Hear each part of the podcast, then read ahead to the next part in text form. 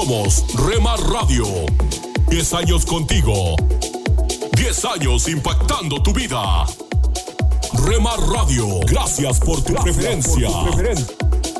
Impactando tu vida con poder.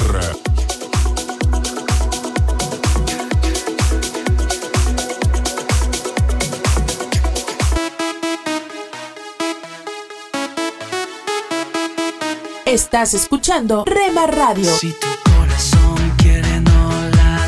Transmitiendo desde Jalisco, México. Impactando tu vida con poder.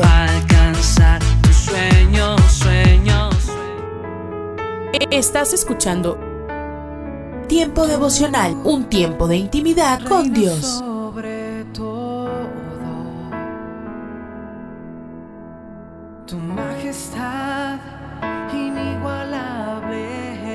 Escucha de lunes a viernes a partir de las 6 a.m. Tiempo devocional, un tiempo de intimidad con Dios. La Navidad es siempre una especie de fiesta de amor en nuestra familia. Y todos son muy buenos prestando atención a lo que otros quieren y necesitan, y consiguiendo los regalos. Así que espero cosas buenas y espero que lo que estoy dando se ajuste bien en esta Navidad. Y sabes algo, de vez en cuando encuentro un regalito que me olvidé de dar. No lo guardo para la próxima Navidad. Podría ser para el Año Nuevo o algo así. Antes de esta Navidad encontré una pepita de oro. Bueno, en realidad fue un regalo en la Biblia, en el relato de Lucas capítulo 2 en el Nuevo Testamento sobre el nacimiento de Jesús. Este es un pasaje de las Escrituras que he recorrido muchas veces, pero había algo que nunca había encontrado allí. Hoy quiero tener una palabra contigo acerca del tema Lo que encontré escondido en la historia de Navidad. Esto fue lo que me impactó durante la celebración de Navidad, esas cálidas palabras, pero familiares, que dijo el ángel. Miren que les traigo buenas noticias, que serán motivo de mucha alegría para todo el pueblo. Detente ahí mismo. Desde los primeros momentos de la llegada de Jesús a la tierra, el cielo dejó claro que las buenas noticias acerca de Jesús no eran solo para unas pocas personas en el club, era para todo el pueblo. Buenas noticias para todo el pueblo. 33 años después, Jesús daría sus órdenes finales antes de regresar al cielo del que vino aquella primera Navidad. Nuestra palabra para hoy de la palabra de Dios en Marcos capítulo 16 versículo 15 en el Nuevo Testamento dice, Vayan por todo el mundo y anuncien las buenas nuevas a toda criatura. Ese mandato estaba allí cuando Él vino y cuando Él se fue. Un mandato para llevar la buena noticia acerca de Él a todo pueblo. Los pastores lo entendieron. La Biblia dice que tan pronto como lo vieron, difundieron la palabra. Avancemos dos mil años. Cuando una iglesia se convierte en un club para sus miembros, centrándose en la sede del club, recaudando las cuotas de los miembros, se ha vuelto sorda a las órdenes de Jesús. Cuando los creyentes no le cuentan a quienes conocen acerca del Salvador que tienen, las buenas nuevas mueren con su silencio, y los perdidos que conocen morirán sin esperanza. Entonces, todo el mensaje que llegó esa primera Navidad, todo el mandato de Jesús antes de irse, fue estar conscientes de las personas que aún no tienen a Cristo. ¿Cómo podemos continuar enfocándonos en nosotros mismos y hacer reuniones y actividades que son solo para nosotros, a veces con palabras que solo entendemos nosotros? ¿Cómo podemos contentarnos con ser las personas que están literalmente en un bote salvavidas, que han sido rescatadas y están rodeadas de personas que mueren sin esperanza? ¿Cómo podemos contentarnos por estar en ese bote salvavidas y no dar la vuelta para rescatarles? No podemos ser simplemente las personas cantando nuestras canciones, asistiendo a las reuniones de nuestro comité de botes salvavidas y construyendo un bote salvavidas más grande, mejor y más cómodo para las personas que ya están en él, mientras estamos rodeados de gente agonizando. Jesús dijo que eso no era solo para las personas que ya están en el bote, sino para las personas que se encuentran muriendo ahora y que necesitan ser salvadas. Y la gente muere porque aquellos que ya están salvados no hacen nada por quienes están muriendo. Y ahora, mientras miramos la Navidad, miremos también la perspectiva de un nuevo año. Comprometámonos con la misión por la cual vino Jesús, que no fue para iniciar el club de Jesús, sino para iniciar una misión de rescate que se extendería por todo el planeta. Mientras nos preparamos para la Navidad y pensamos en las noticias que eran para todas las personas, pongamos nuestra influencia, nuestro tiempo, nuestra oración, los presupuestos, nuestras vidas, nuestro dinero en aquello por lo que Jesús vino, rescatar a los moribundos, cueste lo que cueste. La gran comisión de Jesús vino con su nacimiento.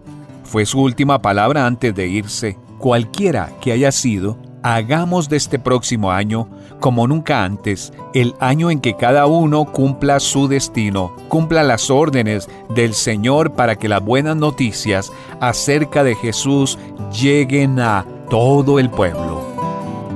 ¿Te consideras alguien fiel? Tomando en cuenta que una persona fiel es firme y constante en sus ideas, obligaciones y compromisos hacia alguien, ¿te consideras tú alguien fiel? Si tu respuesta es no, tienes que desarrollar este valor. La fidelidad a Dios desarrolla en nosotros integridad, esfuerzo y confianza, lo que nos lleva a vivir de una mejor manera nuestra fe. En cambio, si no somos constantes con Dios, eso hace que seamos cristianos tibios, sin compromiso, desconfiando en lo que Dios es y puede hacer en nuestra vida. Por ello, es imprescindible tomar una decisión de compromiso con la fidelidad a Dios. Como dice Primera de Reyes 18:21, y acercándose Elías a todo el pueblo, dijo, ¿Hasta cuándo claudicaréis vosotros entre dos pensamientos? Si Jehová es Dios, seguidle, y si Baal, id en pos de él. Y el pueblo no respondió palabra. Si tuviste el encuentro personal con Dios a través de Jesús, necesitas ser firme y constante en tu compromiso y sin ir atrás. Toma su palabra en serio, no ignores lo que te muestra y practícala. Hebreos 10:23 nos dice, mantengamos firme, sin fluctuar, la profesión de nuestra esperanza, porque fiel es el que prometió. Por tanto, debemos ser fieles en todo momento. Comienza este año comprometiéndote más con tu familia. Se lo merezcan o no, sé fiel en tu trabajo, con tus amigos, aún con los desconocidos. Que la confianza y la fidelidad sean una característica tuya. No niegues tu fe por cosas o situaciones pasajeras. Concéntrate en la meta que es dejar que Dios obre en ti a través del Espíritu Santo. Ora, medita en su palabra, conoce a diario a quien te ama y quiere hacer algo hermoso en ti. Yo conozco tus obras y dónde moras, dónde está el trono de Satanás, pero retienes mi nombre y no has negado mi fe, ni aun en los días en que Antipas, mi testigo, fue fiel, muerto entre vosotros donde mora Satanás. Eso es de Apocalipsis 2, 13. El Señor alabó a la iglesia en Pérgamo, pues retenía su nombre y no negaba su fe en Cristo frente a la persecución. Sé tú así también, sé firme en tu fe, pase lo que pase.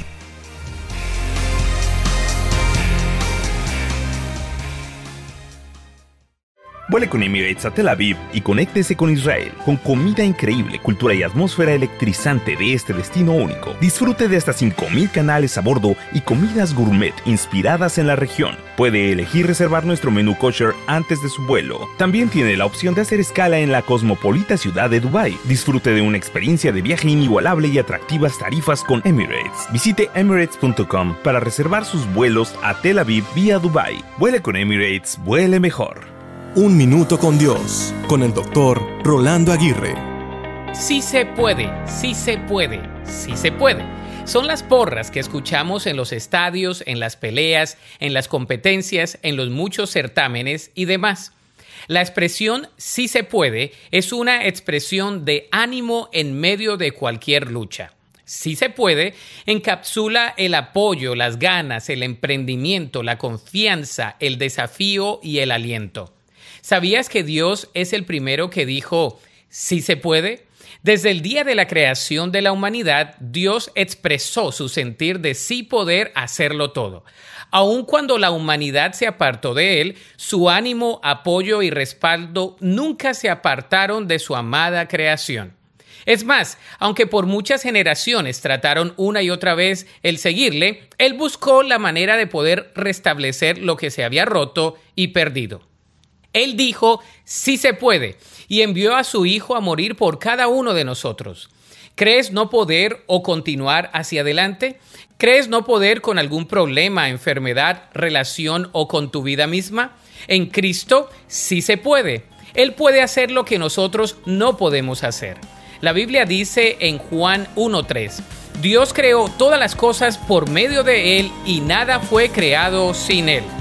Para escuchar episodios anteriores, visita unminutocondios.org. Esto es la palabra para ti hoy. Y la palabra para ti hoy es Aguanta hasta que llegue tu alegría, escrita por Bob Gass. En Salmos 35 leemos, Por la noche durará el lloro y a la mañana vendrá la alegría. El dolor es una parte inevitable de la vida y del crecimiento, una parte beneficiosa. Considera, por ejemplo, algunos de sus beneficios. Uno, te deja saber que algo no está bien en tu cuerpo para que le prestes atención. Dos, te obliga a reconocer una condición de la que no sabías, una que podría costarte la vida. Tres, te hace reorganizar tus prioridades y tu agenda para buscar ayuda. Y cuatro, hace que estés dispuesto a someterte a un tratamiento que tal vez no disfrutes, convencido de que te sanarás. Te dejamos la idea clara. Por extraño que parezca, mientras más te intimide y resistas el dolor, más aumentas el efecto que pueda tener en ti. Cuando le llega el momento de parto, por ejemplo, a una mujer embarazada, el consejo que generalmente recibe de su equipo médico es que se relaje, ellos saben que mientras más pelea contra el dolor, más se incrementa y más tiempo toma el proceso de parir. Por lo tanto, cuando estés experimentando dolor, no lo pelees, pasa por él y permite que cumpla su propósito. La Biblia lo dice así. Cuando tengan que enfrentar cualquier tipo de problemas, considérenlo como un tiempo para alegrarse mucho, porque ustedes saben que siempre que se pone a prueba la fe, la constancia tiene una oportunidad para desarrollarse así que dejen que crezca, pues una vez que su constancia se haya desarrollado plenamente, serán perfectos y completos y no les faltará nada. Eso es de Santiago 1, 2 al 4. Entonces la palabra para ti hoy es, aprende a soportar esta temporada de dolor con la certeza de que Dios te ha prometido alegría al otro lado. Solo una voz inspira de los cielos, con el pastor Juan Carlos Mayorga. Bienvenidos.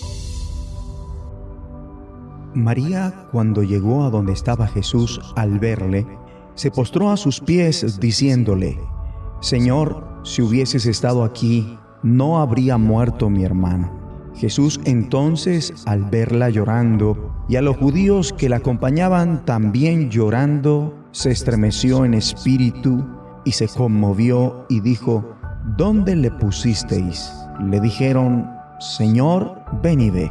Jesús lloró. Dijeron entonces los judíos, mirad cómo le amaba.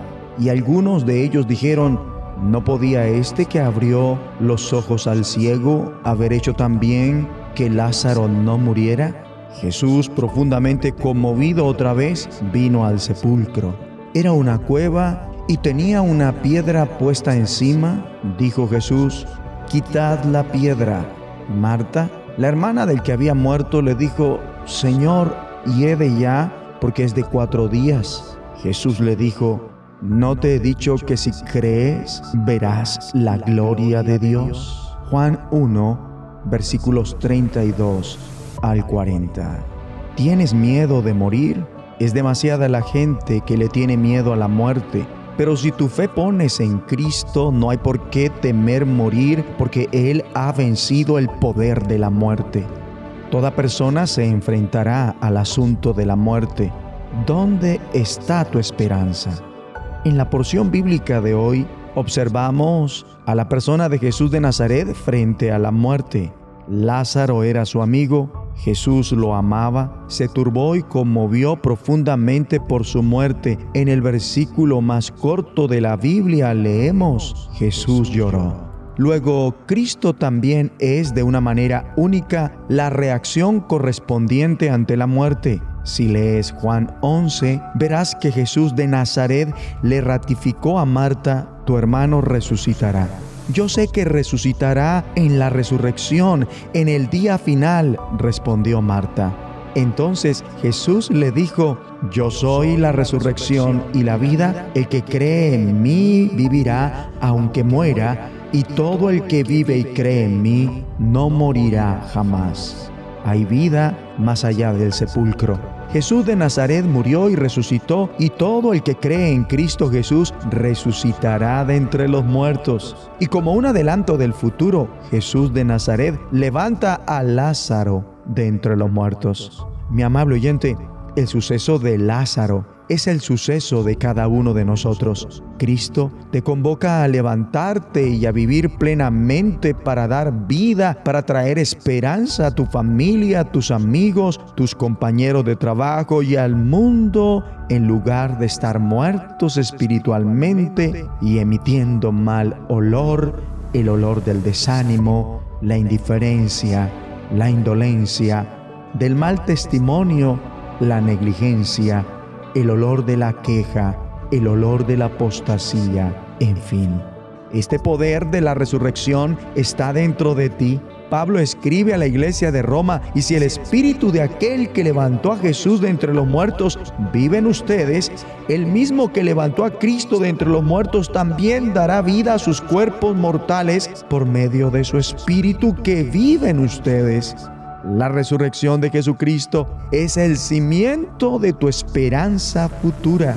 Es por eso que el movimiento más grande de todos los tiempos es el cristianismo. Es el único que jamás pierde un miembro debido a la muerte.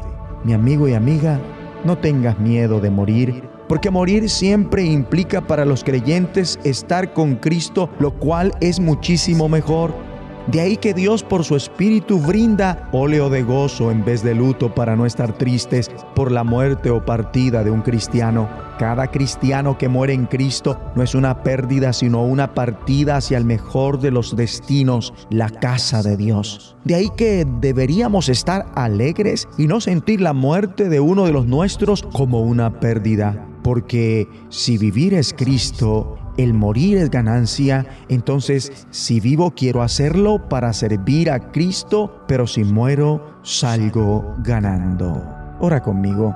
Padre Celestial, ruego por tu iglesia, perdónanos donde nos hemos dormido espiritualmente y hemos despedido un mal olor.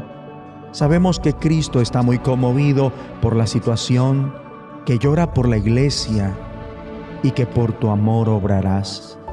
Padre, te pido que produzcas nueva vida. Ruego para que podamos ver a la iglesia cobrando vida en todas las naciones. En el nombre de Jesucristo. La voz de los cielos, escúchanos, será de bendición para tu vida. De bendición para tu vida. Somos Remar Radio. 10 años contigo. 10 años impactando tu vida. Remar Radio, gracias por tu preferencia. Impactando tu vida con poder.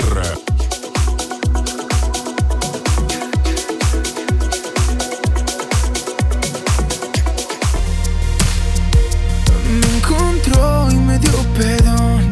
Estás escuchando Remar Radio. Jesucristo la razón. Transmitiendo desde Jalisco, México. Impactando tu vida con poder. escondido en tu corazón. Quiero siempre. Estás escuchando Tiempo devocional, un tiempo de intimidad con Dios. Sobre todo, tu majestad inigualable. Escucha de lunes a viernes a partir de las 6 a.m. Tiempo devocional, un tiempo de intimidad con Dios. Presentamos La Buena Semilla, una reflexión para cada día del año. La buena semilla para hoy se encuentra en Apocalipsis 3:20. Jesús dijo, He aquí yo estoy a la puerta y llamo, si alguno oye mi voz y abre la puerta, entraré a él y cenaré con él y él conmigo. La reflexión de hoy se titula Cartas a las iglesias, la Odisea. La Odisea se había vuelto muy rica gracias a su industria de la confección, a sus ungüentos y a su colirio. Desde lejos venían para comprarlos. Sus habitantes eran materialistas y se creían autosuficientes. La iglesia de la Odisea también tenía ese carácter. Se creía y decía ser rica, pero estaba ciega en cuanto a su verdadero estado espiritual. Su pecado no era la idolatría, sino la tibieza y la pretensión. Situación muy grave. Es la única iglesia de la que el ángel dice que Jesús está a la puerta. Jesús estaba fuera. Muchos vivían un cristianismo sin Cristo, sin relación con Él. Reducían la fe cristiana al respeto a un conjunto de valores morales. Mi amigo, Hoy igualmente es una situación incoherente y arriesgada servirse de los valores cristianos sin la fe en el Señor Jesús. Lo que hace de un cristiano un verdadero testigo es la realidad de su vida interior con Cristo. Hoy todo cristiano corre el peligro de promover valores humanistas sacados de la cultura cristiana como la paz, la caridad, la unidad, la tolerancia, sin tener esta unión vital con Cristo. Yo reprendo y castigo a todos los que amo, dice Jesús a la iglesia de la Odisea. Cristianos, en víspera de su retorno, escuchemos su voz y abrámosle la puerta entonces Él mismo nos hará gustar algo verdadero, muy dulce, algo de lo que ningún cristiano puede prescindir, la intimidad de su presencia. Dice la Biblia, en cuanto a mí, el acercarme a Dios es el bien. He puesto en el Señor mi esperanza. Salmo 73, 28. Para escuchar este y otros programas, le invitamos que visite nuestra página web en labuenasemilla.com.ar.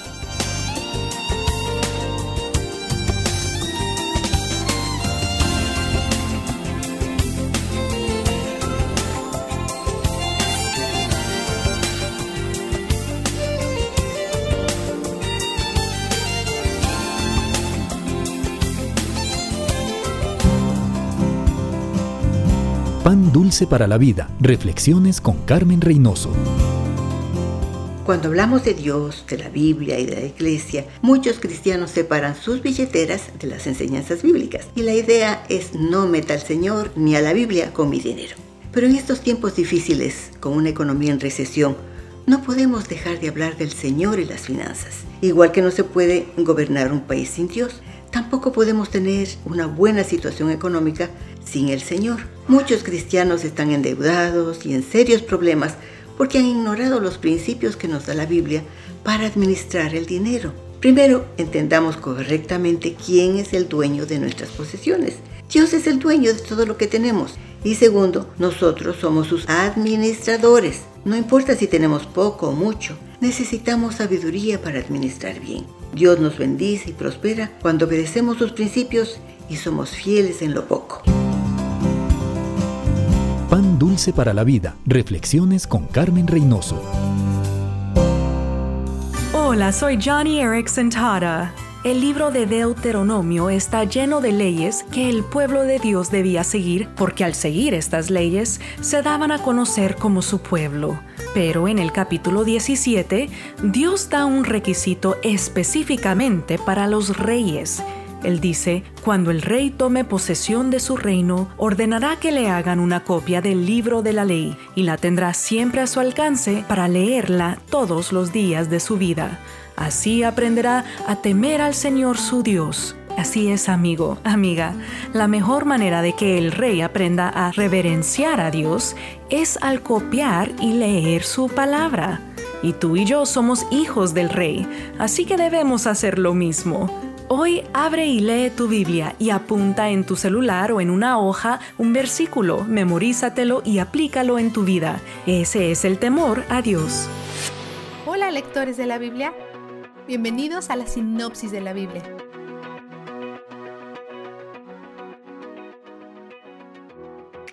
A pesar que Liu comenzó su discurso humildemente, él se vuelve más seguro de sí mismo mientras continúa hablando y comienza a ser más duro en su represión de Job casi hasta el punto de la crueldad.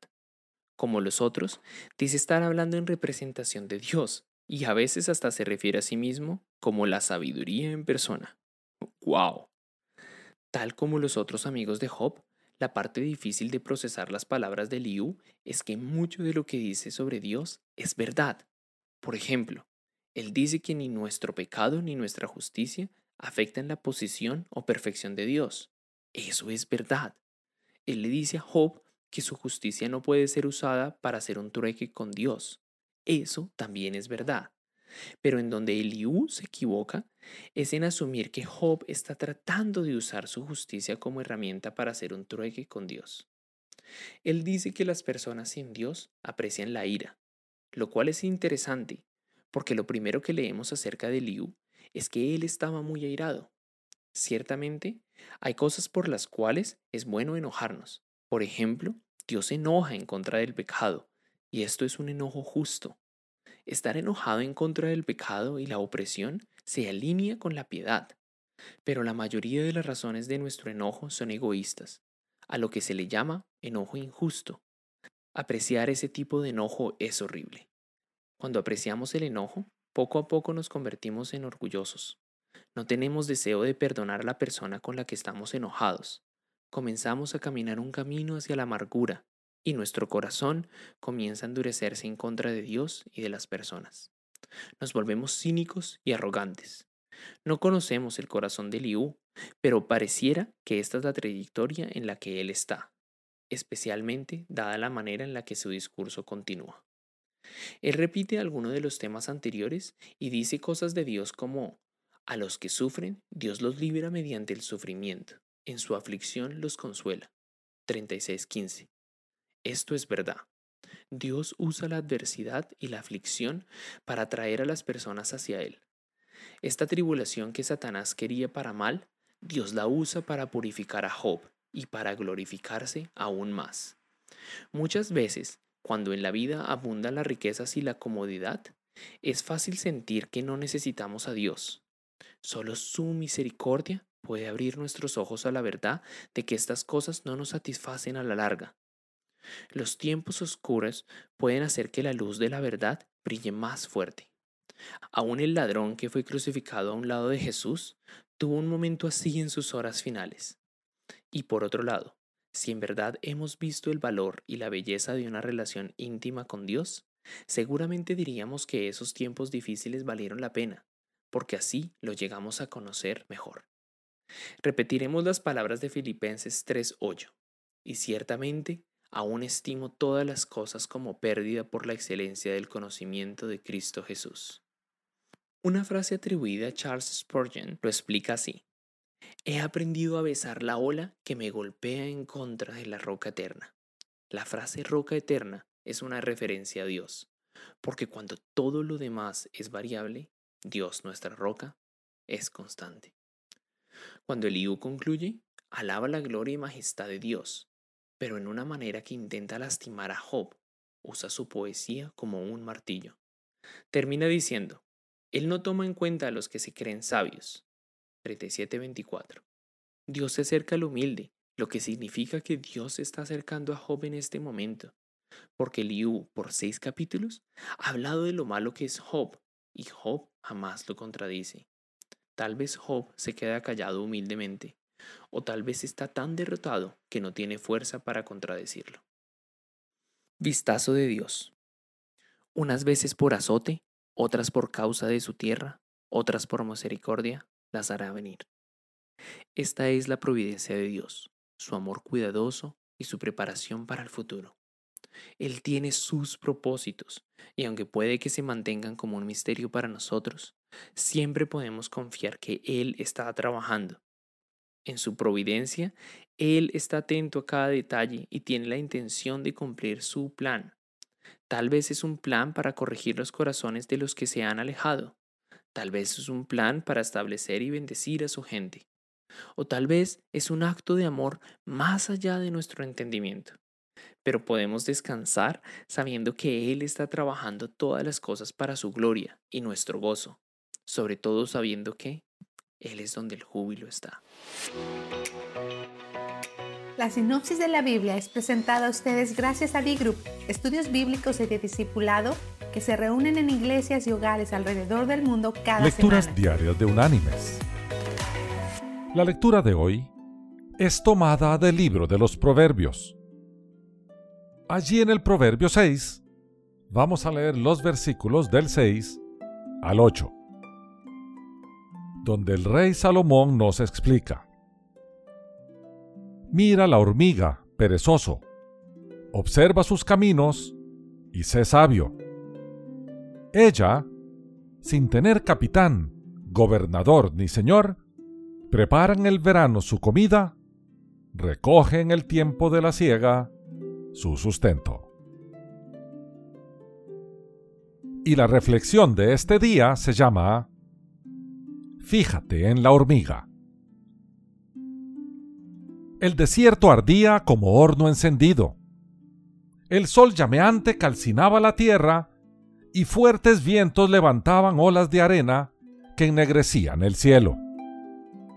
En medio del calor, una caravana, que cruzaba el Sahara, se vio de pronto rodeada de negras nubes y debió buscar refugio donde lo hubiera.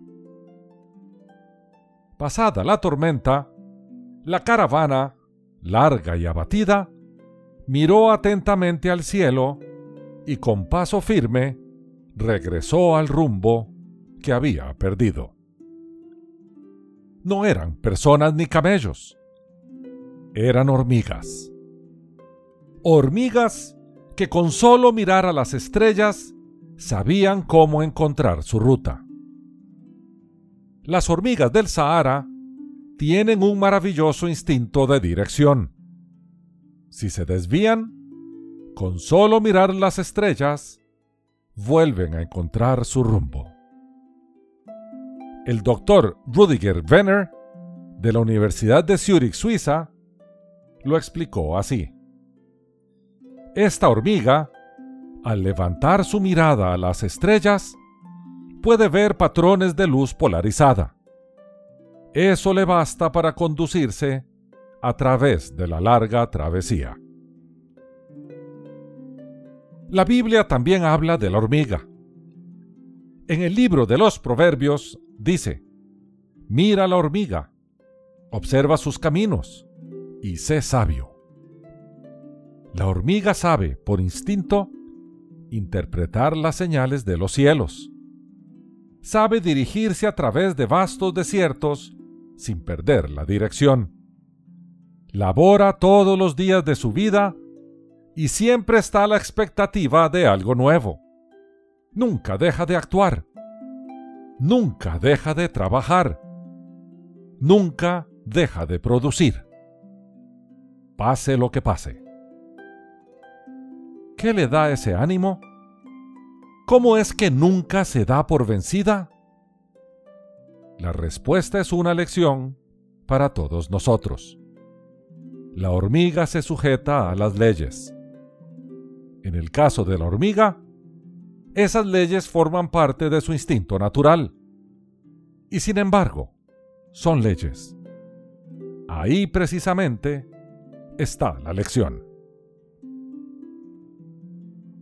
Mis queridos hermanos y amigos, muchos en este mundo, incluso algunos llamados sabios, no saben que el verdadero triunfo en la vida, incluyendo el dominio propio, consiste en vivir dentro de los parámetros de las leyes éticas y morales de nuestro Dios.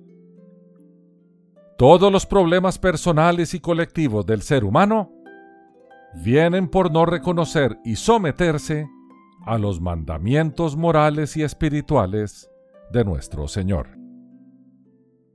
Cuando ignoramos las leyes divinas, nos encontramos sin brújula en medio de un desierto de confusiones. Es entonces que nos damos a las drogas, al alcohol y a la vida desenfrenada. Regresemos al consejo del proverbista. Mira la hormiga, observa sus caminos y sé sabio. Que Dios te bendiga. Somos Remar Radio. 10 años contigo. 10 años impactando tu vida. Remar Radio, gracias por tu preferencia. Impactando tu vida con poder.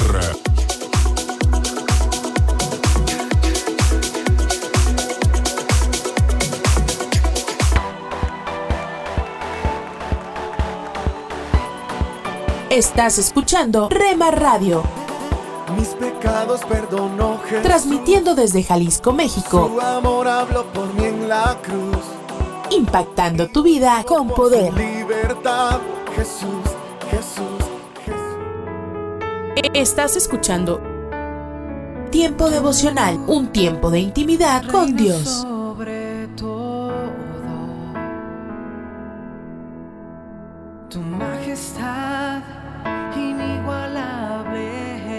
Escucha de lunes a viernes a partir de las 6 a.m. Tiempo devocional, un tiempo de intimidad con Dios.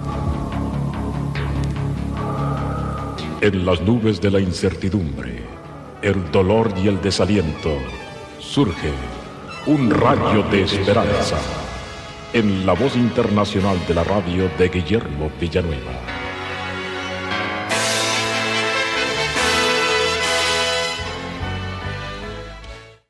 Arturo de Mos era un hombre joven que se acostaba a las 4 de la mañana y se levantaba a las 12 del mediodía, porque él estaba dedicado a las apuestas, a las carreras de caballos, a las mujeres y a las bebidas embriagantes. Pero un día, escuchando el mensaje de Cristo Jesús a través de un predicador que era judío pero cristiano, el señor Arturo se dio cuenta de su pecado, se arrepintió de él y por la fe aceptó a Cristo en su corazón. Y de inmediato su vida cambió, su horario cambió, dejó las mujeres, las bebidas embriagantes y los juegos de dinero y emprendió un pequeño negocio pero como ahora era creyente en Jesús, él consideró al Señor Jesucristo como su socio principal, le entregó su negocio, su vida al Señor. Al morir, a la edad de 52 años, su negocio era sumamente próspero. Yo conocí al señor Artur de Moss. Era un hombre tan humilde y tan lleno del Espíritu Santo. Pero Dios derramó bendiciones increíbles en su negocio y en su vida, porque él tenía a Cristo en su corazón y lo había puesto como el Señor de su vida. Por eso dice la palabra del Señor en Mateo 13:44. Además el reino de los cielos es semejante a un tesoro escondido en un campo, el cual un hombre halla y lo esconde de nuevo, y gozoso por ello va y vende todo lo que tiene, y compra aquel campo para poderse quedar con el tesoro. Cristo Jesús, mi amigo, entonces, es la respuesta para nuestros problemas económicos porque Él nos da la inmensidad de su descanso cuando lo recibimos en nuestro corazón. Él dice, Venid a mí todos los que estáis trabajados y cargados, y yo os haré descansar. Él nos da un descanso emocional, descanso espiritual, descanso mental que afecta a nuestro físico, afecta a nuestro trabajo y a nuestra familia. Cuando recibimos a Cristo, Él nos da las riquezas de la esperanza, porque con Él siempre hay una puerta abierta siempre hay salvación, siempre hay solución, respuesta o remedio. Cuando Él está en nuestra vida, tenemos la plena seguridad de que saldremos adelante, no importa el problema tan grande que podamos tener. Cuando tenemos a Cristo, tenemos la riqueza de su perdón. el haber sido perdonado por Dios, el sabernos reconciliados y amigos de Cristo Jesús, sabernos limpios por dentro a pesar de ser pecadores. Esto trae la presencia de Cristo y a Cristo mismo a nuestro corazón que nos ayuda en nuestra vida diaria, en nuestros trabajos, en nuestras finanzas, en nuestro hogar. Cristo cuando entra a nuestra vida nos ofrece los tesoros del más allá, una vida en el cielo, su presencia con nosotros para siempre, en la eternidad. Cuando tenemos a Cristo entonces, con esta perspectiva, nuestros trabajos, la administración de nuestro negocio son mejores porque nuestros tesoros están puestos allá en el cielo. Cuando tenemos a Cristo Él nos da promesas como estas. Nada me faltará, en el Salmo 23.1. Dios suplirá todo lo que nos falte conforme a sus riquezas en gloria, en Filipenses 4.19. Y todo lo que pidieres al Padre en mi nombre lo haré, en Juan 14.13. Estas son las promesas de aquellos que tienen a Cristo como su todo, como su Señor. Recibe a Cristo, mi amigo, y serás perdonado, y también tendrás bendiciones materiales. Amén. Esperamos que esta audición, un rayo de esperanza, haya penetrado en su corazón. Si en algo podemos servirle, por favor dirija su correspondencia a Guillermo Villanueva, apartado 77-335, México, Distrito Federal, 11200. Le invitamos para que nos sintonice a esta misma hora y por esta misma estación. Muchas gracias por la amabilidad de su atención.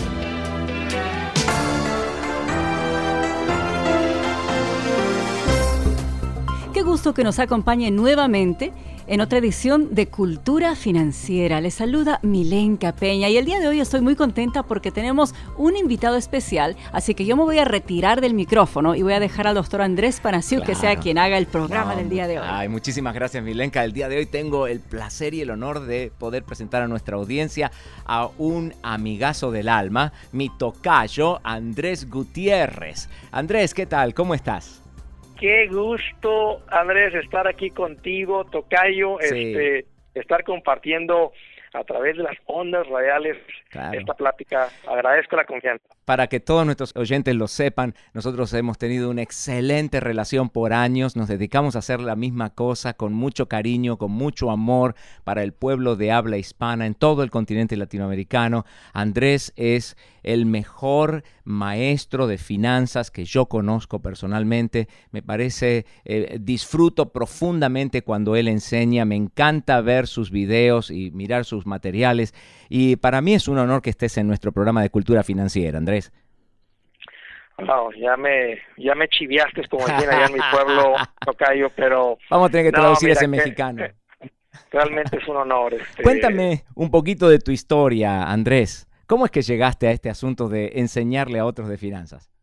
Fíjate, este, yo arranco mi carrera como asesor financiero, que simplemente es una palabra dominguera para un agente de seguros y de inversiones, un agente de ventas que se llama asesor financiero, pero como un ciego ayudándole a una persona a cruzar la calle. Según yo, que ayudaba a las personas a ganar con el dinero, cuando mi esposa y yo estábamos viviendo una tormenta. Cuando digo una tormenta financiera, Tocayo, estoy hablando de que eh, batallábamos para hacer el pago de la casa, eh, tarjetas de crédito era algo que continuamente estaba creciendo, como había cero orden en nuestro hogar, eh, a veces llegábamos al supermercado, una tarjeta no pasaba y la otra, eh, préstamos estudiantiles, un pago de carro. Mira, no te exagero cuando digo que el matrimonio colgando de una telaraña. Ay, qué cosa, ¿eh?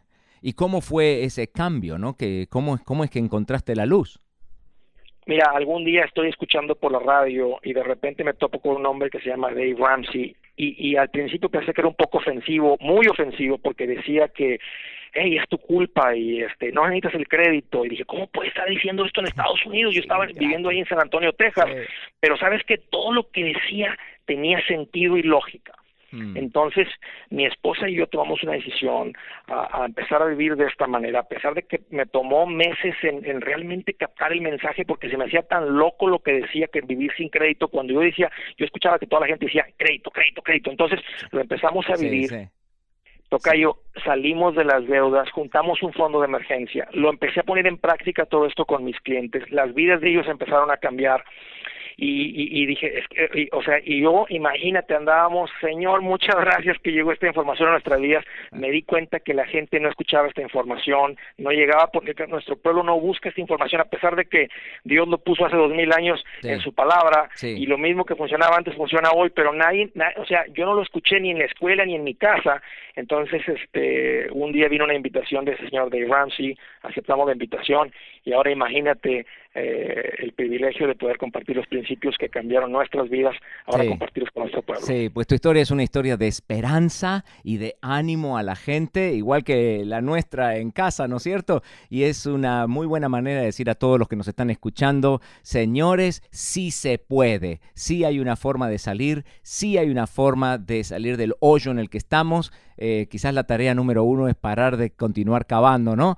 Estamos tan contentos de que puedas estar con nosotros y te invitamos a que estés en otro programa para que nos cuentes un poquito más sobre lo que haces el día de hoy en Estados Unidos y también en el continente latino. Sería un placer, muchas gracias. Esta fue una producción de El Instituto para la Cultura Financiera.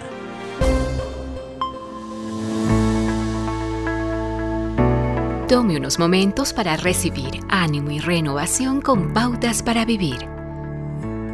¿Importa realmente si Jesús nació o no de una virgen? Pregunta J. Edward Barrett en un artículo publicado por la revista Revisión de la Biblia. Barrett piensa que no es importante. Él aduce que el lenguaje de Mateo y Lucas es poético, no para tomarlo literalmente, y su intención primaria es resaltar el rol de Dios. Si Jesús no hubiera nacido de una virgen, los cristianos hubieran sido engañados por dos mil años y obviamente Mateo y Lucas también fueron engañados. Uno de los problemas es que ni Mateo ni Lucas fueron poetas. Lucas fue médico, un físico sirio que atendió a muchas mujeres en su alumbramiento. Cuando Lucas describió el nacimiento de Jesús, dijo claramente que el ángel apareció a María, quien era una virgen. Y cuando el ángel le dijo que daría a luz un hijo, ella objetó el ángel diciendo, ¿Cómo será esto? Porque yo no conozco varón. El segundo registro de este hecho fue escrito por un recaudador de impuesto que se hizo discípulo de Cristo.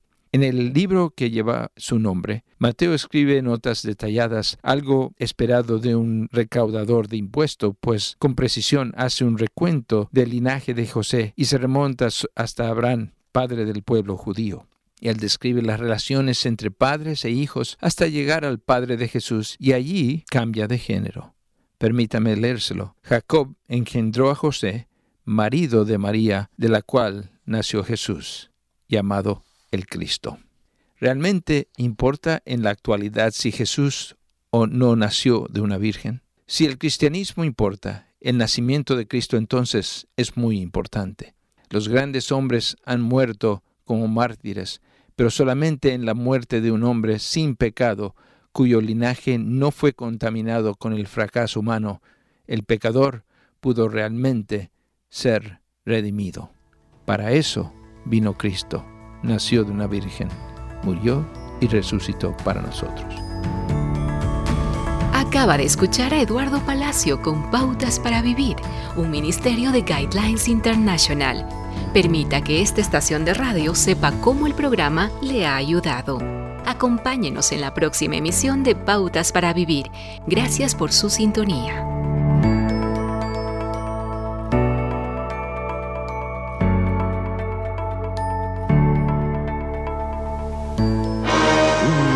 A la conciencia. Un momento de reflexión en la vida diaria. Escúchelo hoy en la voz de Carlos Rey. En este mensaje tratamos el siguiente caso de una mujer que descargó su conciencia de manera anónima a nuestro sitio conciencia.net, autorizándonos a que la citáramos. Nací en un hogar cristiano. Sin embargo, no recuerdo si acepté o no a Jesucristo en mi corazón cuando era pequeña. Yo no sentía un verdadero arrepentimiento en mi corazón, no temía a Dios, iba de mala gana a la iglesia y era rebelde y orgullosa. He estado leyendo acerca de los eventos en Apocalipsis y al pensar en lo que dijo Jesucristo, no todo el que me dice Señor, Señor entrará en el reino de los cielos, me dio miedo porque quizá no acepte a Cristo como mi Salvador. Tengo miedo de que no vaya a ir al cielo. Este es el consejo que le dio mi esposa. Estimada amiga, la felicitamos por leer la Biblia, incluso el último libro de la Biblia, Apocalipsis, que consta de profecías acerca del futuro. Es sabio de su parte estar informada sobre lo que sucederá en el futuro y preocupada respecto a dónde ha de pasar la eternidad. Jesús dio esa advertencia porque sabía que hay muchas personas que solo invocan a Dios de vez en cuando. Es posible que se refieran a Él como un poder superior o hasta crean que cada persona tiene un poquito de Dios dentro de sí. O tal vez lo llamen Señor y le pidan buena suerte o protección contra algún peligro. Algunos tratan de negociar con Dios, prometiendo fidelidad futura a cambio de favores actuales.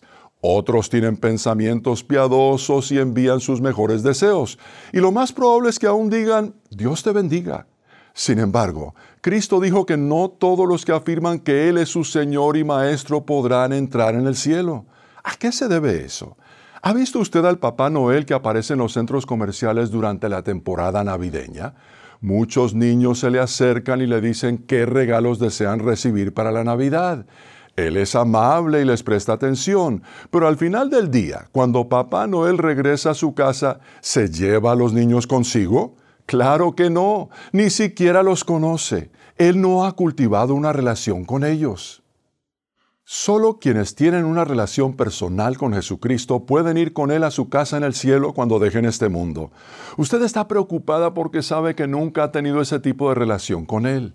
El tener una relación con Cristo comienza cuando reconocemos que hemos pecado y estamos de veras arrepentidos y le pedimos a Dios que nos perdone. Él es el único que puede perdonar el pecado porque envió a Cristo a morir en la cruz a fin de que pagara el castigo de todos nuestros pecados. Cuando lamentamos profundamente nuestro pecado, decidimos que queremos dejar de pecar. Así que le pedimos a Cristo que de ahí en adelante forme parte de nuestra vida y nos ayude a llevar una vida que le agrade. Luego leemos la Biblia para descubrir lo que Él desea que hagamos y conversamos con Él todos los días mediante la oración. Y a medida que vamos conociendo lo mejor, cultivamos el tipo de relación con Él que hace que nos lleve consigo a su hogar celestial cuando dejemos este mundo.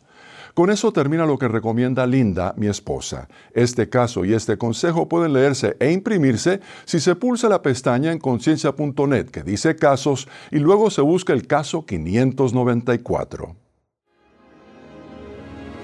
Si desea comunicarse con nosotros, puede hacerlo enviándonos su mensaje por correo electrónico a la dirección mensaje@conciencia.net. Hola soy Dorothy. No sé cómo te sientes respecto a las obras del Espíritu Santo en tu vida. A veces hay tanta confusión. Nos referimos a Él como si no fuera una persona. Al hablar de Dios parece que solo debiéramos hablar del Dios Padre y Dios Hijo, y estamos muy confundidos. Dios no es tres y uno, Dios es tres en uno. Dios Padre, Dios Hijo, Dios Espíritu Santo. La única esencia indivisible tiene tres tipos de sustancia. La pluralidad de la divinidad no es una pluralidad de esencia, sino una pluralidad de distinciones hipostáticas o personales. Y tú dices, bueno, no entiendo, es demasiado complicado.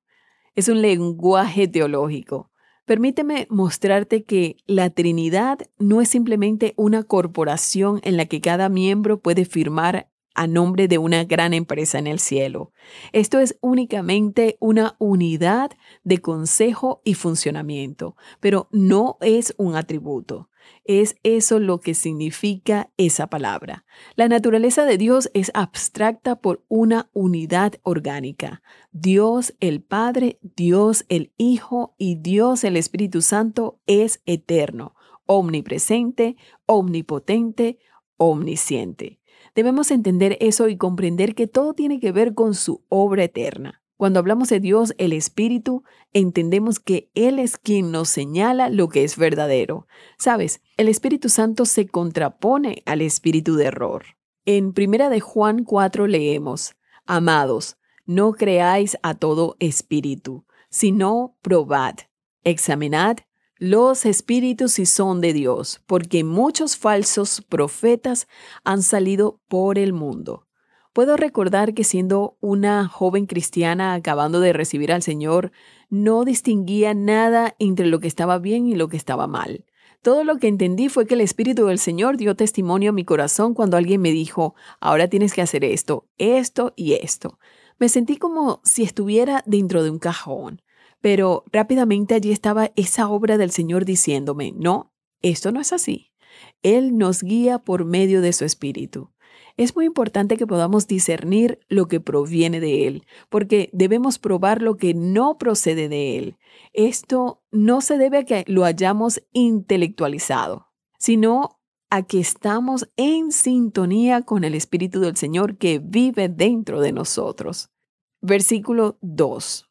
En esto conoced, es decir, percibir y reconocer el Espíritu de Dios. Todo espíritu que confiesa hablando de el hecho de que Jesucristo, el Mesías, verdaderamente ha venido en carne. Él se hizo hombre con una H mayúscula. Tiene a Dios por su fuente, es de Dios. Y todo espíritu que no confiesa que Jesucristo ha venido en carne, no es de Dios. Es decir, no procede de Él. Y este es el espíritu del anticristo, el cual vosotros habéis oído que viene y que ahora ya está en el mundo. Hijitos, y aquí está hablándole a los creyentes nacidos de nuevo, vosotros sois de Dios. Aquí lo que está diciendo es, ustedes pertenecen a Dios y ya los habéis vencido. Aquí hablando de los agentes del anticristo, porque mayor, es decir, más fuerte, es el que está en vosotros que el que está en el mundo. Ellos son del mundo, por eso hablan del mundo. Y el mundo los oye. Observa esto. Son del mundo y son aceptados. Nosotros, los hijos de Dios, no somos de este mundo y no somos aceptados. Nosotros somos de Dios. El que conoce a Dios nos oye. El que no es de Dios no nos oye. En esto conocemos el espíritu de verdad y el espíritu de error. ¿No es esto interesante? ¿Alguna vez compartiste con alguien acerca del Señor? Podría ser tu mejor amigo, una persona maravillosa y amigable, pero de repente percibes un muro de gran oposición. En esto conocemos el espíritu de verdad y el espíritu de error. Alégrate, recíbelo ahora y dile, Señor, acepto tu plan para mi vida. En el nombre de Jesús. Amén y escríbeme. Me gustaría obsequiarte el libro Tu búsqueda de Dios. Solicítalo a mi correo electrónico dorothy@transmundial.org. Somos Remar Radio. 10 años contigo. 10 años impactando tu vida. Remar Radio, gracias por tu preferencia. Impactando tu vida con poder.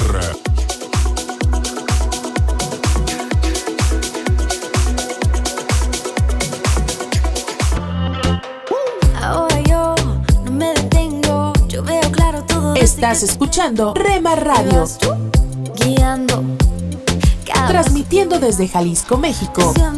Hasta los huesos. Amo la forma en que me Impactando tu vida con poder. Tu vida para que viva. Estás escuchando Tiempo devocional, un tiempo de intimidad con Dios. Sobre todo,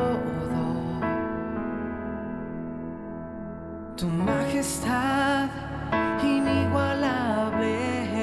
Escucha de lunes a viernes a partir de las 6 a.m. Tiempo devocional, un tiempo de intimidad con Dios.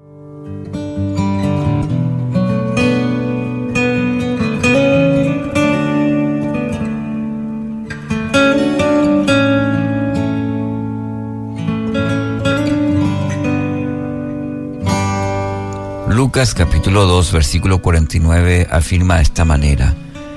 Él les respondió, ¿y por qué me buscaban? ¿Acaso no sabían que es necesario que me ocupe de los negocios de mi Padre? Es la respuesta de Jesús a sus padres cuando tenía aproximadamente 12 años, habían viajado hasta Jerusalén para el tiempo de las fiestas. Y en un momento dado, José y María se dieron cuenta que Jesús no, no estaba en el grupo de viajeros. Bueno, y así empezaron a buscarlo con mucha preocupación. Lo encontraron después de tres días, sentado en medio de los doctores de la ley, quienes estaban, dice el texto, asombrados por su inteligencia. Ahora, la frase es necesario que me ocupe de los negocios de mi Padre. Esta afirmación denota el claro propósito de Jesús. Podría haber estado con sus amigos, con su familia, conociendo nuevos lugares, pero Jesús estaba en el templo con, y encima con grandes eruditos, hablando sobre qué, sobre las escrituras estar ocupados en los asuntos del Padre. Es una manera de quedarnos en el texto, en la palabra del Señor y reflexionar, ocupados en los asuntos del Padre. Esto no es una cuestión de mera religiosidad, de ir un domingo a la iglesia, de tanto en tanto, es el resultado de una relación profunda con el Señor, el estar ocupados en los asuntos del Padre. Se trata de tener nuestras prioridades bien establecidas. Una aplicación quizás con esta pregunta, ¿qué puede significar hoy a nuestra vida los negocios o los asuntos, como dice otra versión, o las cosas del Padre? ¿Qué implica para nosotros, qué implicaría para nosotros los negocios, los asuntos o las cosas del Padre. Podríamos decir todo aquello que agrada el corazón de nuestro Dios, estar centrados y ocupados en la voluntad del Padre. Juan 4:34, Jesús dijo, mi alimento consiste en hacer la voluntad de Dios, quien me envió y en terminar su obra. La tenía clarita, como se dice Jesús, cuál era la meta, cuál era la tarea a realizar y concentrarse en eso. Mi alimento consiste en hacer la voluntad de Dios, quien me envió, y en terminar su obra. No consiste en satisfacer nuestros deseos, actuar de acuerdo a nuestra voluntad, sino estar involucrados en los negocios del Padre. Esto nos llevará a una vida de obediencia, de compromiso, de servicio, de servicio fiel al Señor. Esa es la voluntad del Padre para sus hijos. Juan 6:38 Pues he descendido del cielo para hacer la voluntad de Dios quien me envió, no para hacer mi propia voluntad. También otro texto que nos habla sobre estar enfocados en la voluntad del Padre, realizando la tarea del Padre, estar involucrados en los negocios del Padre. Quizás usando este término, usted anhela ser parte del mejor negocio que pudiera existir, aplicando lo que hemos dicho, este texto, que es estar involucrados en los negocios de Dios, en los asuntos del Padre. Espero que sí. Entonces, rinda toda su vida a Dios y que Él pueda permitir y que lo pueda guiar a esa vida de propósito. En el nombre de Jesús. Alimento para el alma. Lecturas diarias de inspiración producidas por Radio Transmundial. La oración. La comunicación es necesaria e importante para todos los seres vivos. Muchas veces no funcionan las relaciones interpersonales por diversos motivos. Pero cuando tenemos a Dios en nuestros corazones y creemos sus promesas, entonces podemos estar confiados que es nuestro fiel y verdadero amigo. Tenemos una comunicación abierta, contamos con sus bendiciones, su amor eterno y su paz. La oración es el medio por el cual estamos en contacto permanente con Dios y le expresamos nuestros deseos, anhelos, alabanza y adoración. La oración es fuente de poder, arma poderosa del cristiano, que nunca falla porque Dios está atento, inclina su oído y escucha nuestras súplicas. Es una relación viva y eficaz. El tiempo de intimidad con el Señor Jesucristo es lugar seguro, un alto y hermoso refugio. Él nos sustenta, nos sostiene, es algo inexplicable. Cada detalle, problema o cualquier circunstancia debemos llevarlo todo en oración. Allí nos sentimos protegidos, podemos expresar nuestras emociones y abrir nuestros corazones con libertad y tranquilidad. Muchos cristianos agobiados o cansados de luchar en sus propias fuerzas se rinden. Van al trono de la gracia, allí dejan sus cargas y se desprenden del peso que los agobia. La oración es la conexión directa con Dios y fluye como una fuente de agua viva que nunca se acaba. Cada creyente tiene la firme convicción y plena confianza que Él nos oye porque nos ama y su misericordia es para siempre. No se rinda. La oración es la comunicación permanente y segura que tenemos con Dios. Cultivémosla diariamente en forma constante y permanente. Meditación escrita por Aura Arriaga de Hostos, Venezuela.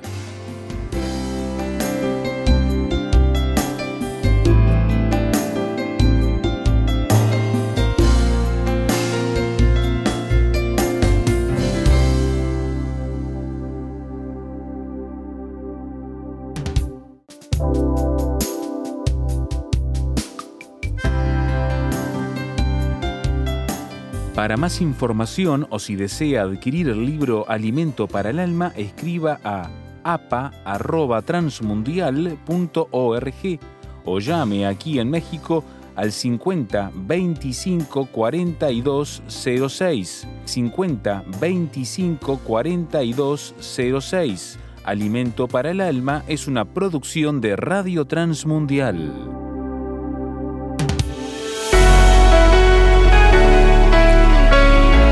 El cineasta Woody Allen dijo, me preocupa el futuro, porque es donde voy a pasar el resto de mi vida. Lo que vivimos en el presente es resultado del ayer y nos prepara para el futuro.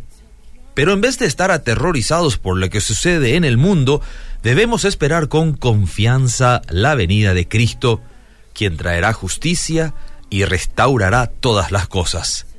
Cristo vendrá de nuevo y nuestra responsabilidad es velar y estar preparados para cuando Él retorne. Debemos ocuparnos fielmente en los trabajos que Dios nos ha dado. No permitas que la mente y el espíritu se te emboten por una vida descuidada. No dejes que te detengan los problemas de la vida. Estate listo para actuar cuando Dios manda. ¿Sabías que el momento de la venida de Cristo es el secreto de Dios el Padre a ser revelado cuando Él quiera? Nadie puede predecir por las escrituras ni por la ciencia el día exacto de la venida de Cristo. Necesitamos preparación más que suposición. Pasamos meses planeando para una boda, por ejemplo, o para el nacimiento de un bebé o la compra de una casa. ¿No deberíamos poner el mismo empeño, o mayor aún, preparándonos para la segunda venida de Jesús? Su venida será el evento más importante de nuestras vidas. No nos atrevamos a posponer los preparativos porque no sabemos cuándo será ese evento. Solo sabemos que será repentino y no habrá oportunidad para arrepentimiento al último momento. Las decisiones que tomamos hoy decidirán nuestro destino final y trabajando en su reino es la mejor manera de prepararnos para la venida de Cristo. Así que no necesitamos temer al mañana mientras vamos de la mano del que conoce el futuro. Head down as I punch this clock. The hours roll, they never stop. And I can't ever seem to get ahead. Always trying to do what's right. Straight and narrow, skin tight. Don't know how much longer I can stand. And I'm wondering, yeah, I'm wondering, where's my promised land?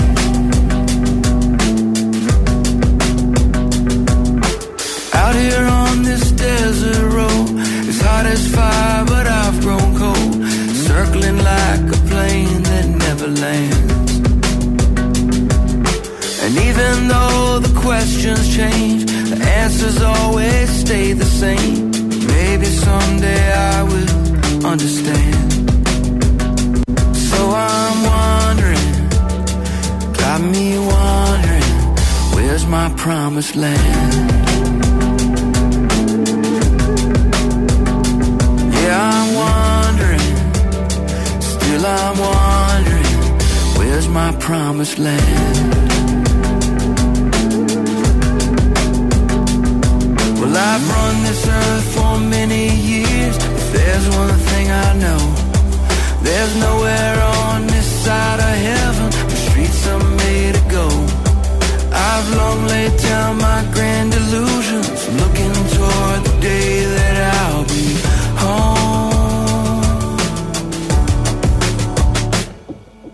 I won't give up on this race, broken, but I still have faith that this old life is all part of a plan.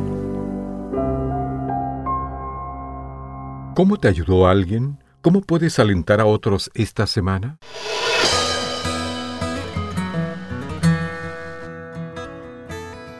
Bienvenidos a nuestro pan diario. El tema para el día de hoy, dos es mejor. La lectura se encuentra en Eclesiastés capítulo 4. Mejores son dos que uno porque tienen mejor paga de su trabajo.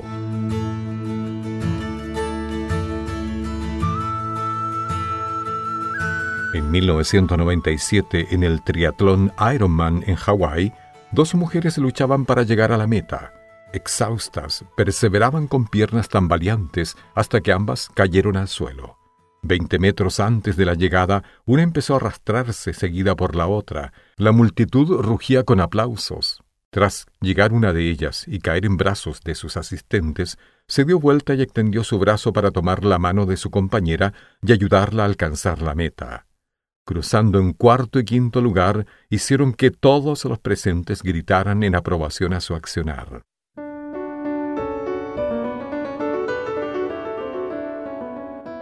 Estas jóvenes fueron una inspiración para muchos. La imagen de competidores perseverando juntos me quedó en la mente, confirmando la verdad fortalecedora de Eclesiastés capítulo 4, versículos 9 al 11. No debe avergonzarnos reconocer que necesitamos ayuda en la vida, en especial porque no podemos negar sinceramente nuestras necesidades o esconderlas de nuestro Dios omnisciente. En un momento u otro todos caemos, ya sea física o emocionalmente. Saber que no somos los únicos puede consolarnos mientras seguimos adelante.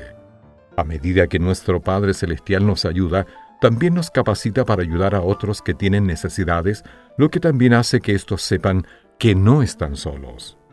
Dios Todopoderoso, gracias por ayudarnos y por darnos oportunidades de ayudar a otros. Para tener acceso a más información y otros recursos espirituales, visítenos en www.nuestropandiario.org. Párate a un lado. Observa el paisaje a tu alrededor. Alza la vista a conceptos eternos. Recuerda que lo esencial es lo invisible a los ojos. Haz una pausa en tu vida con Pablo Martini.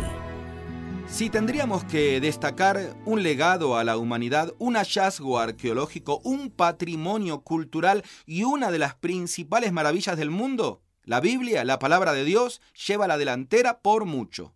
Ignorada, distorsionada, irrefutada, sigue y seguirá siendo el baluarte más noble que pueda engalanar la historia, la mente, la familia y la vida toda del ser humano. Del libro Siete razones para confiar en la Biblia, de Erwin Lutzer, extraigo lo siguiente. Este libro contiene la mente de Dios, expone la condición del hombre, presenta el camino de salvación, el destino de los pecadores y la felicidad de los creyentes. Sus doctrinas son santas, sus preceptos vinculantes, sus historias son verdaderas y sus decretos inmutables. Léalo para ser sabio, véalo para estar seguro y practíquelo para ser santo. Contiene luz para dirigirle, comida para apoyarle y consuelo para animarle. Es el mapa del viajero, es el báculo del peregrino, es la brújula del piloto, la espada del soldado y el fuero del cristiano. Aquí vemos el paraíso restaurado, el cielo abierto y las puertas del infierno reveladas. Cristo es su gran tema, nuestro bien es su propósito y la gloria de Dios su final. Debería llenar la memoria, probar el corazón y guiar los pies. Léalo lentamente, con frecuencia y acompañado de oración. Es una mina de riqueza, un paraíso de gloria y un río de placer. Se le da a usted en vida, será abierto en el juicio y será recordado para siempre. Incluye la responsabilidad más alta, premia la labor más grande y condena a todos los que juegan con su contenido sagrado. Quizás intentes negarlo, pero millones de vidas transformadas y miles de muertes de mártires que han dado y siguen dando su vida por estas verdades son evidencia más que suficiente para probar su poder vigente. Puedes hoy negarlo, pero esa misma Biblia que hoy descansa en un cajón olvidado de tu casa, mañana te juzgará por la eternidad. Usted puede conseguir estas mismas reflexiones como texto de lectura para cada día del año adquiriendo el libro devocional Una pausa en tu vida. Descarga ya nuestra aplicación Una pausa en tu vida y llévanos siempre en tu dispositivo móvil. Gracias por escucharnos. Es el momento de abrir nuestra mente y corazón para que juntos comencemos a vivir en bendición, en oración y en victoria me levanto hoy. La dosis diaria con William Arana. ¿Sabe usted lo que es un hábito? Bueno, se dice que el hábito es esa conducta que repetimos muchas veces hasta que forman parte de nuestra vida. Sí, de nuestras actividades diarias. O sea, después de un tiempo los hábitos se vuelven automáticos. ¿Qué hábitos tiene usted? ¿Buenos, regulares o malos? no sé si hay regulares, un hábito es un hábito, pero hay hábitos buenos y malos. Ahora, la otra pregunta que le quiero hacer. ¿Usted tiene el hábito de juntar objetos inútiles y los tiene ahí, en su casa, en su escritorio, en su vida? y dice, tal vez un día los voy a necesitar o necesitaré esto, no sé cuándo, pero voy a guardarlo porque podría necesitarlo. ¿Verdad que a veces somos así? O de pronto usted tiene el hábito de juntar dinero, no para gastarlo, sino que usted piensa que en el futuro le va a poder hacer falta. O de pronto usted tiene ese hábito de guardar ropa, zapatos, muebles, utensilios, domésticos, no sé, cosas de la casa, del hogar que ya no usa hace mucho tiempo, pero que no, es que todavía está bueno, hay que dejarlo ahí. Ahora, dentro de nosotros, sí, revisémonos dentro de nosotros. ¿Usted de pronto tiene el hábito de guardar broncas, resentimientos, tristezas, miedos? Hoy te vengo a decir, en el poderoso nombre de Jesús, no haga eso, porque eso está deteniendo la prosperidad que Dios tiene para ti. Así que es preciso crear un espacio, ¿sí? Crear como lugares emocionalmente hablando, físicamente, vacíos para que lleguen nuevas cosas en nuestra vida. Dar espacio. Entonces es preciso eliminar lo que es inútil en nosotros, en nuestra vida, en lo que guardamos. Hay que eliminar eso para que venga la prosperidad. Porque el tener ese vacío va a absorber y va a traer lo que usted está deseando. Mientras usted está materialmente o emocionalmente cargando cosas viejas e inútiles, no va a haber espacio abierto para esas nuevas oportunidades. ¿Sabes una cosa? Los bienes precisan tener rotación circular. Así que hay que limpiar cajones, hay que limpiar armarios, ese cuarto de San Alejo, la bodega, es que tengo depósito y vas al depósito o al garaje y eso está lleno de cosas que no usas y que cargas y que no sirven para nada. ¿Sabes? La actitud de guardar ese montón de cosas inútiles va a amarrar tu vida y no son los objetos guardados que estancan su vida, no, sino el significado de la actitud de guardar.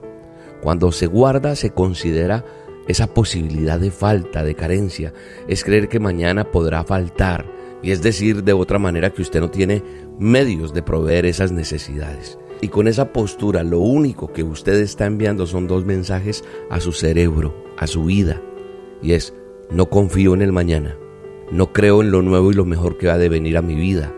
Eso no es para mí. Y usted se alegra con guardar cosas viejas e inútiles.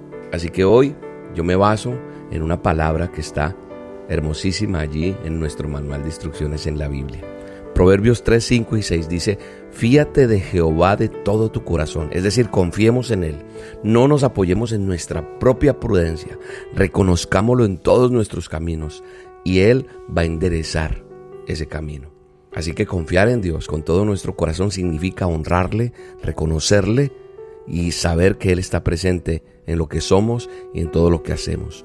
Él está ahí siempre. Somos tú y yo los que a veces no queremos que sea parte de nuestra vida. Somos nosotros los que en ciertas ocasiones no queremos contar con Él. Pero Él no se va, Él está ahí y nunca se aparta de tu lado. Reconócelo en todo y Él suplirá tu necesidad cada día. Tu bendición llegará cada día. Así que deshágase de lo que perdió el color y el brillo y deje entrar lo nuevo en su vida en su casa, en su hogar, en su apartamento, en su habitación, en su trabajo, pero internamente también reciba lo nuevo, el brillo que Dios tiene para usted. Descansa en Dios, confía en Él y Él hará. Te mando un abrazo y te bendigo en este día. Y prepárate porque ya llega nuestra cena de acción de gracias altar familiar para este año. Llega el día más anhelado, los que ya saben cómo es esta cena no se la pierden y si tú hasta ahora conoces de nosotros, pues el 24 de diciembre tenemos una cena que tú preparas en tu casa de acuerdo a tus recursos. Te conectas con nosotros a las 7 de la noche hora de Colombia y por el canal de YouTube o nuestras redes sociales de Roca Estéreo vas a tener en tu mesa a tu familia, a tus amigos o no sé si estás solo o sola, pero vamos a compartir un tiempo bien bello. Prepárate porque va a ser el 24 de diciembre, 7 de la noche hora de Colombia. Virtualmente transmitiremos para todo el mundo que quiera conectarse. Voy a estar orando por tu trabajo, por tu provisión, por tu salud, por tus hijos, por tu familia. Va a ser un tiempo bien lindo. Prepárate porque tenemos un tiempo bien bello. Hay unos elementos que tenemos allí que son símbolos que ya te enseñaré para qué sirven pan, miel, leche, un par de velas, el vino o jugo de uva. Así que 24 de diciembre, 7 de la noche, hora de Colombia, transmisión por YouTube. Inscríbete en el canal de Roca Estéreo y no te pierdas esta maravillosa bendición para cerrar este año que Dios ha traído a nuestra vida. Un abrazo y que Dios te bendiga. Sé que es tu fidelidad que lleva mi vida más allá de lo que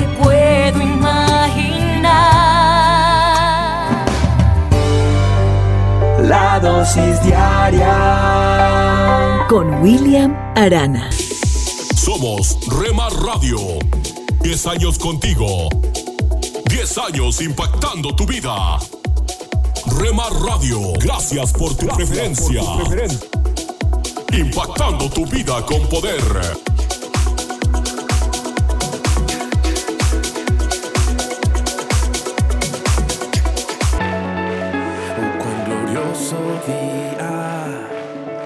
Estás escuchando Rema Radio, oh, transmitiendo desde Jalisco, México, impactando tu vida con poder. Estás escuchando Tiempo devocional, un tiempo de intimidad con Dios.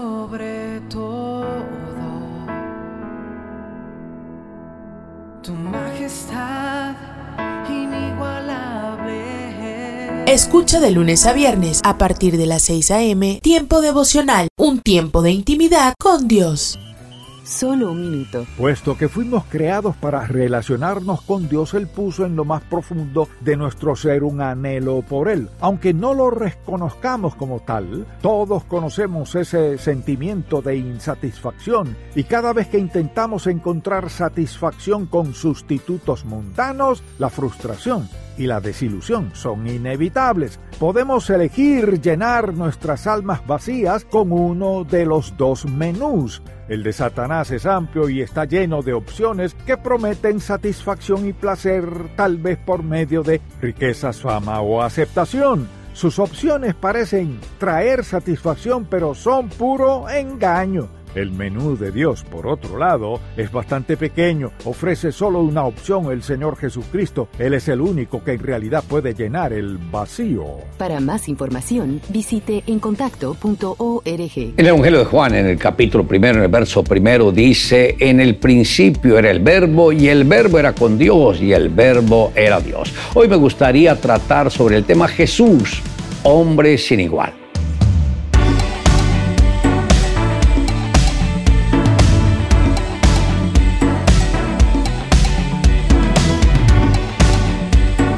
El hombre que ha impactado el mundo a través de los siglos se llama Jesucristo, aunque la sociedad haya tenido hombres a quienes llama grandes, ya sea por sus conquistas, hazañas, dotes políticas o vida religiosa o por sus propias filosofías o doctrinas diferentes que ellos hayan abrazado, ninguno puede compararse con Jesús.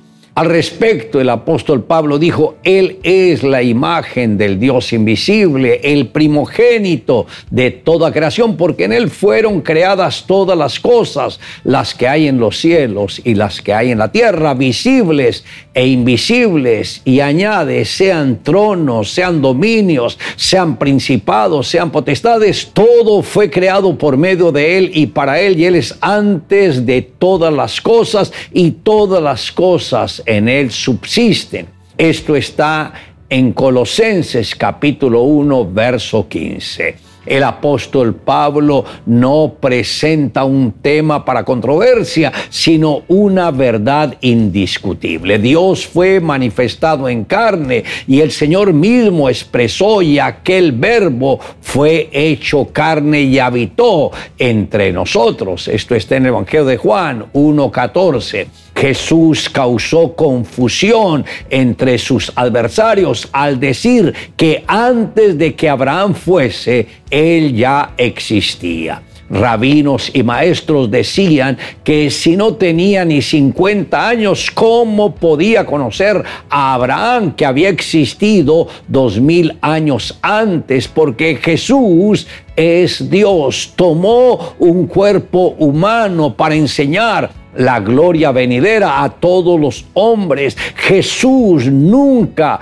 escribió un libro, pero inspiró al mayor número de escritores, nunca compuso una melodía, pero ha inspirado a los más grandes cantantes y músicos, nunca estudió medicina, pero ha sanado millones de personas a través de las épocas, nunca fundó una universidad, pero ha brindado más enseñanzas que cualquier otro hombre.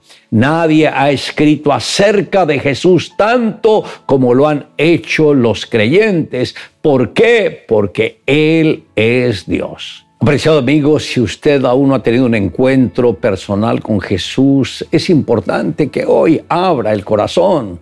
Recuerde el caso de Saqueo, que cuando Jesús iba pasando, él se subió a un árbol para poderlo contemplar. Cuando Jesús pasaba por ahí, se detuvo y lo miró y le dijo, Saqueo, date prisa, baja porque es necesario que hoy pose yo en su casa. Aunque Saqueo no conocía a Jesús, Dios permitió que este hombre abriera las puertas de su casa y cuando Jesús estuvo allá, le dijo al Señor, Señor, he hecho muy cosas malas, pero aquí está la mitad de mis bienes, doy a los pobres y si en algo he defraudado a algunos, se lo devuelvo cuadruplicado. Y ahí mismo este hombre recibió a Jesús y el Señor le dijo, hoy ha venido la salvación a esta casa. Dios quiere hacer lo mismo con su vida. Tal vez escuchó este mensaje por casualidad, pero el Señor conoce su necesidad y Él dice, hoy quiero posar en su casa. Abra el corazón y acepte a Jesús. Cuando mi hermana Manuela tenía nueve años de edad, se sintió muy mal y tuvieron que llevarla al hospital. Al realizar los exámenes, los médicos descubrieron que tenía artritis juvenil degenerativa y dijeron que era necesario que se mantuviera hospitalizada. Entonces aquel día su papá le dijo, el Dios del cual somos y al cual servimos te sanará pues Jesús tomó sobre su cuerpo todas nuestras enfermedades y dolencias y las destruyó y por sus llagas fuimos nosotros curados. Luego oró por ella y al día siguiente vinieron a examinarla nueve médicos. Ninguno de ellos podía comprender lo que había sucedido, ya que los exámenes declaraban una cosa, pero la reacción del cuerpo de la niña demostraba que no tenía absolutamente nada. La especialista dijo, no me explico por qué los laboratorios emiten este tipo de conceptos porque esta niña no tiene nada, absolutamente nada. En la actualidad, Manuelita, juntamente con su esposo Rich, son pastores, tienen una hermosa familia. Durante su crecimiento ministerial han sido la directora de los pequeños héroes, también son directores de capacitación destino y ahora juntamente con su esposo gestores de los proyectos de Vision Art, tales como Pequeños Héroes y la Universidad de la Vida. Gálatas 3:13 dice, Cristo nos redimió de la maldición de la ley, hecho por nosotros maldición, porque está escrito, maldito todo el que es colgado en un madero. Cuando veas que los problemas para el hombre son imposibles y ya no tienes más salidas, recuerda que es el tiempo en el cual actuará Dios. Él tiene la llave para tu bendición. Le invito a que me acompañe en la siguiente oración. Pero quiero que invite a Jesús a que entre en su corazón. Puede repetir conmigo, Señor Jesús, yo reconozco que soy pecador, he estado lejos de ti, pero así como Saqueo que se acercó a mirar por curiosidad a Jesús y Jesús entró en su casa y en su corazón. Hoy abro mi corazón y te acepto para que entres dentro de mi vida y seas mi Señor y mi Salvador. Te amo Dios en Cristo Jesús. Amén. Declare juntamente conmigo, y aquel verbo fue hecho carne y habitó entre nosotros.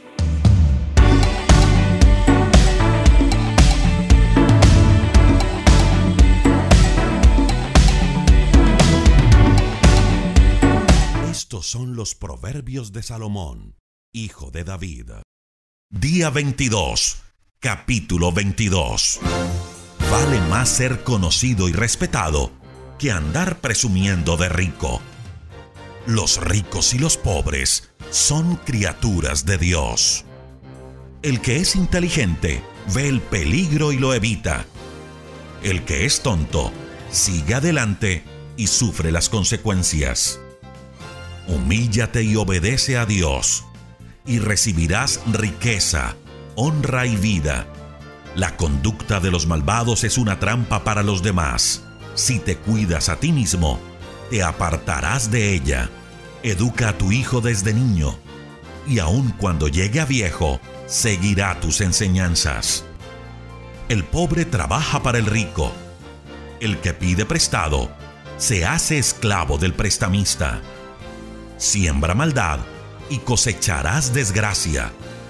Con el palo que pegues, serás golpeado Dios bendice al que es generoso y al que comparte su pan con los pobres. Aleja de ti al buscapleitos y se acabarán los problemas. Al que convence con su sinceridad, el rey le brinda su amistad. Dios protege al sabio, pero pone en vergüenza al mentiroso. El aragán siempre pone pretextos para no ir al trabajo dice que un león está en la calle y se lo quiere comer. Los besos de la mujer infiel son una trampa sin fondo. Dios no deja sin castigo a los que se enredan con ella. La necedad del niño a golpe se corrige. El rico que roba al pobre para hacerse más rico acabará en la miseria. Presta atención a mis palabras, que son consejos sabios y ponte a pensar en mis enseñanzas. Si te las aprendes de memoria y las repites al pie de la letra, tendrás una grata experiencia. Confía siempre en Dios. Hoy te doy 30 sabios consejos. Los he escrito pensando en ti. Son dignos de confianza para que sepas responder a quienes te pregunten. Primero, no abuses del pobre solo porque es pobre, ni seas injusto con él en los tribunales. Dios es abogado de los pobres y dejará sin nada a quienes les quiten todo. Segundo, no te juntes con gente de mal genio, ni te hagas amigo de gente violenta, porque puedes volverte como ellos y pondrás tu vida en peligro. Tercero, no te comprometas a pagar deudas que no sean tuyas, porque si no las pagas, te quedarás en la calle. Cuarto, mantén el tamaño de tu terreno tal como lo recibiste de tus padres. Quinto, dime quién se esfuerza en el trabajo y te diré quién comerá como un rey.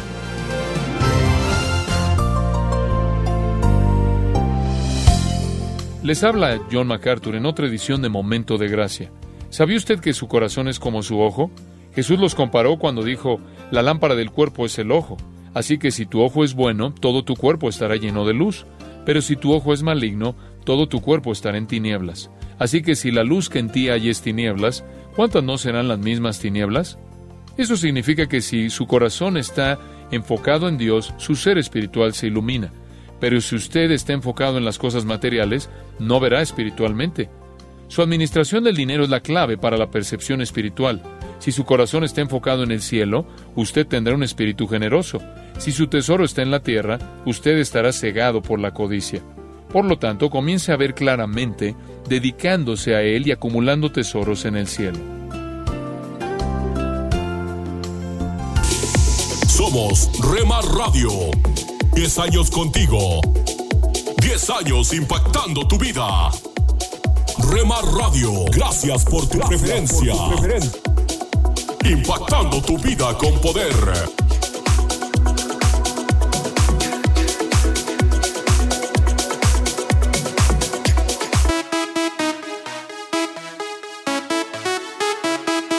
Estás escuchando Rema Radio. Si tu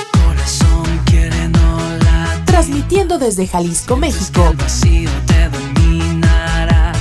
Impactando tu vida con poder.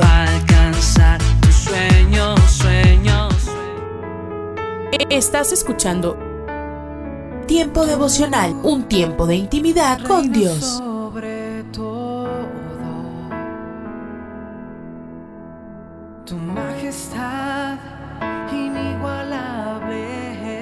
Escucha de lunes a viernes a partir de las 6 a.m. Tiempo devocional, un tiempo de intimidad con Dios. Somos Remar Radio. 10 años contigo. 10 años impactando tu vida. Remar Radio, gracias por tu preferencia. Impactando tu vida con poder.